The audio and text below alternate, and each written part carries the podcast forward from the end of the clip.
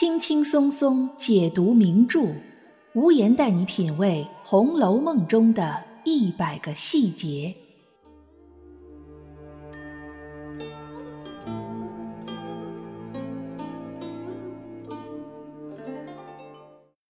品读细节之美，发现别样红楼。大家好，我是暗夜无言，欢迎您收听《红楼梦》中的一百个细节。《红楼梦》中贾府由盛及衰最典型的一个转折点，被很多红学家都公认为是抄检大观园。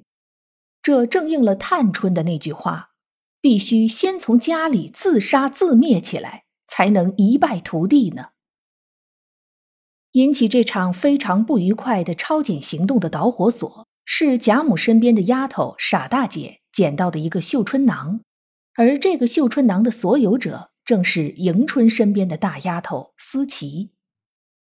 今天我们就来讲一讲有关于思琪的一些小细节。我们讲过，元迎叹息四春身边有四个大丫头琴棋书画。如果按照正常的思维去考虑，这些主子身边的大丫头年龄都差不多。又都是自幼便生活和工作在贾府，她们之间的关系就算说不上闺蜜知己，也应该都不错。可是事实上，琴棋书画这四位大丫头似乎比较特殊。书中第四十六回，鸳鸯女视觉鸳鸯偶，鸳鸯因为不想给贾赦做妾，躲避那些来劝说她的人，便到大观园里逛逛，正巧遇到了平儿。鸳鸯对平儿说了这样一句话：“只是咱们好，比如袭人、琥珀、素云、紫鹃、彩霞、玉钏、麝月、翠墨，跟了史姑娘去的翠缕，死了的可人和金钏，去了的倩雪，连上你我这十来个人，从小什么话不说，什么事儿不做。”鸳鸯的这番话里。几乎将荣国府所有的有头有脸的大丫头都提到了，包括宝玉身边的袭人、麝月、倩雪，王夫人身边的彩霞、金钏、玉钏，贾母身边的琥珀、鸳鸯，史湘云身边的翠缕，林黛玉身边的紫鹃，李纨身边的素云，就连王熙凤从王家嫁过来的时候陪嫁的平儿都算在里头。但是却没有提到琴棋书画四位大丫头，只有翠墨一个人是探春身边的丫头。但从翠墨的名字可以猜到，她原本和翠缕一样，应该都是贾母身边的丫头。后来因为贾母喜欢探春而给了她用的。由此可见，虽然琴棋书画是元迎叹息身边的首席大丫头。但是和贾府里的其他大丫头之间的关系并不算亲密。元春的丫头抱琴，应该是早早的就跟着元春进了宫，所以和大家相处的时间少，情有可原。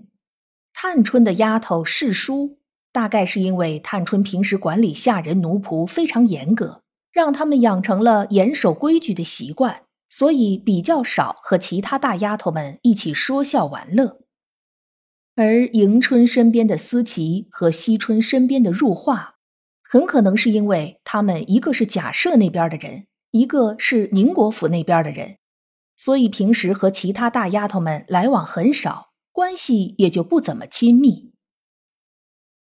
朋友不多的入画，性格胆小怕事。而同样朋友不多的思琪却胆子大得很，属于那种闷头干大事儿的人，而且干的大事儿还都是那种不怎么守规矩的事儿。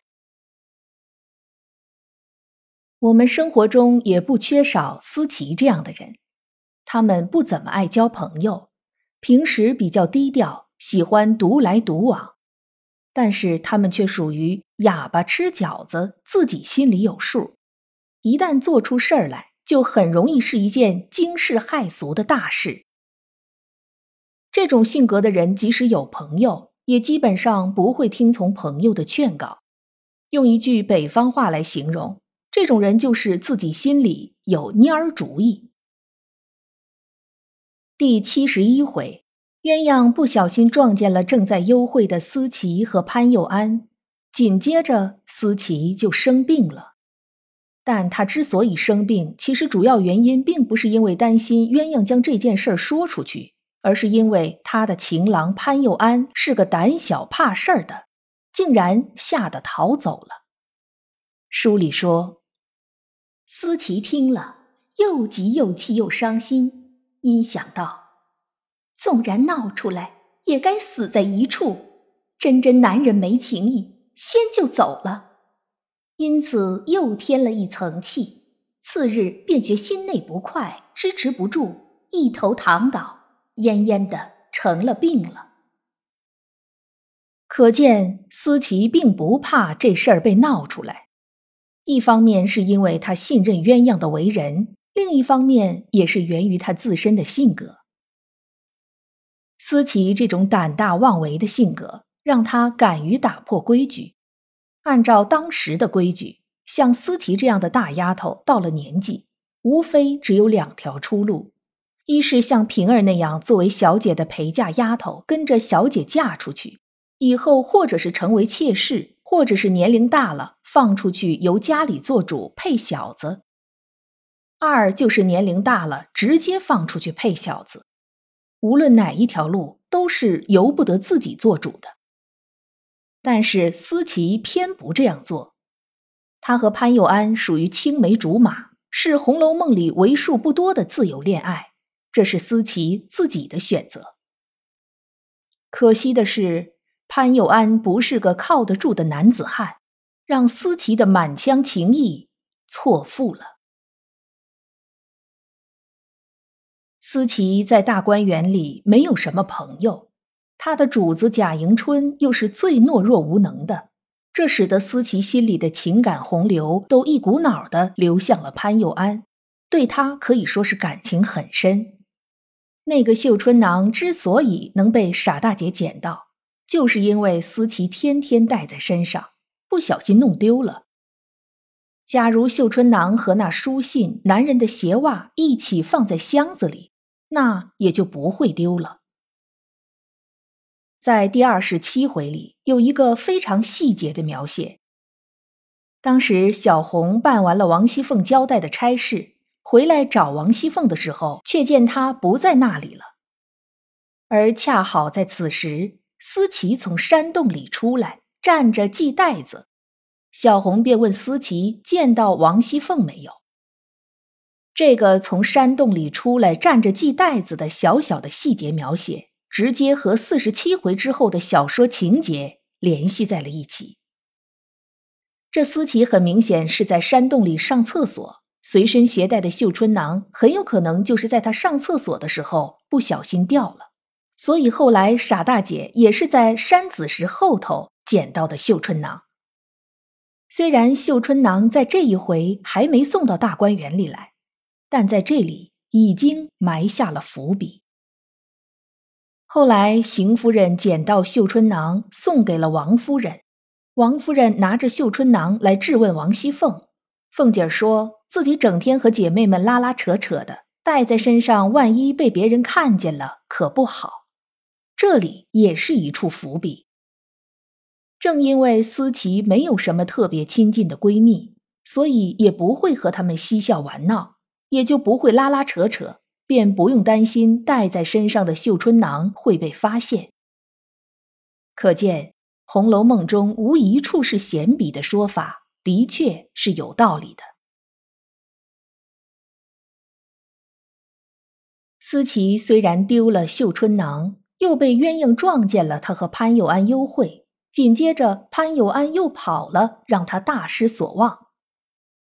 此时，假如是别人的话，很可能会将箱子里的其他东西毁掉，一方面是为了自身安全，另一方面也是因为对情郎失望。但思琪却没有，他仍然留着那些东西，可见他胆子的确很大，而且也是对潘佑安感情很深。到了这一步，仍然舍不得丢弃那些信物。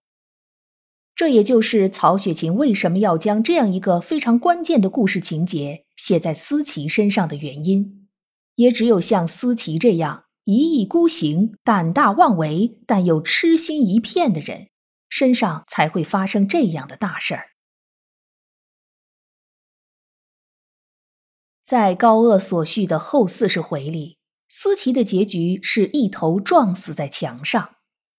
而潘友安则是在外面发了财回来，想求娶思琪。思琪死后，他用小刀抹了脖子，两个人双双殉情而死。八七版的电视剧也是按照这个结局拍摄的。高鹗之所以这样写，应该是因为思琪当时知道潘友安跑了以后说的那句话：“纵然闹出来，也该死在一处。”不过，无言却觉得，以思琪的性格，多半应该不会自杀；而以潘友安的为人，也多半不会殉情。当时抄检大观园发现了绣春囊的主人正是思琪的时候，书里写着：“凤姐儿见思琪低头不语，也并无畏惧惭愧之意，倒觉可意。”这再次说明，思琪并不怕这件事儿被发现。假如潘佑安没跑，思琪可能连被撵出去都不怕，甚至还会很平静的出去。思琪的性格是胆大妄为的，但却和尤三姐的刚烈不一样。思琪会因为没吃上鸡蛋糕，就带着小丫头们把大观园的小厨房砸了个稀巴烂。这样的人不太像是会自杀的人，而且曹雪芹已经塑造了一个自杀的尤三姐，应该不会再塑造一个结局雷同的思琪。至于那个早早就逃走了的潘佑安，也不像是那种发了财之后还记得昔日旧爱的人，即使他能回来找思琪，也绝不会为了思琪而自杀。像这样能将生死置之度外的人，当初又怎么会逃走呢？假如按照思琪和潘友安的人物性格来猜测二人的结局，也许是几年之后潘友安回来了，也许他真的发了财，但他身边已经有了别的女人。知道了消息的思琪很可能会带着刀子上门去。将潘佑安刺死或者刺伤，最后思琪则会平静地接受律法的制裁。而像鬼友本《石头记》里安排的那样，思琪和潘佑安加入了强盗团伙，一起来攻打贾府，这样的事情基本不会发生。思琪其实并不恨贾府撵他出去，他恨的是潘佑安薄情寡性，而以潘佑安那胆小怕事的性格。又怎么会当打家劫舍的强盗呢？思齐名字的意思是掌控棋局的人。其实以思齐的性格，的确是可以做到掌控自己人生的棋局。只可惜他生错了时代，又碰到了潘佑安这样的人，可以说是只因一招错，满盘皆落锁。不知道您对思琪这个人物还有哪些看法呢？可以在评论区给我留言，您的参与会让节目更有意义。今天的节目到这里就结束了，感谢大家的陪伴收听，也欢迎您订阅关注本专辑，收听更多无言的原创节目。本节目由喜马拉雅出品，独家播出。我是暗夜无言，让我们下一期再见。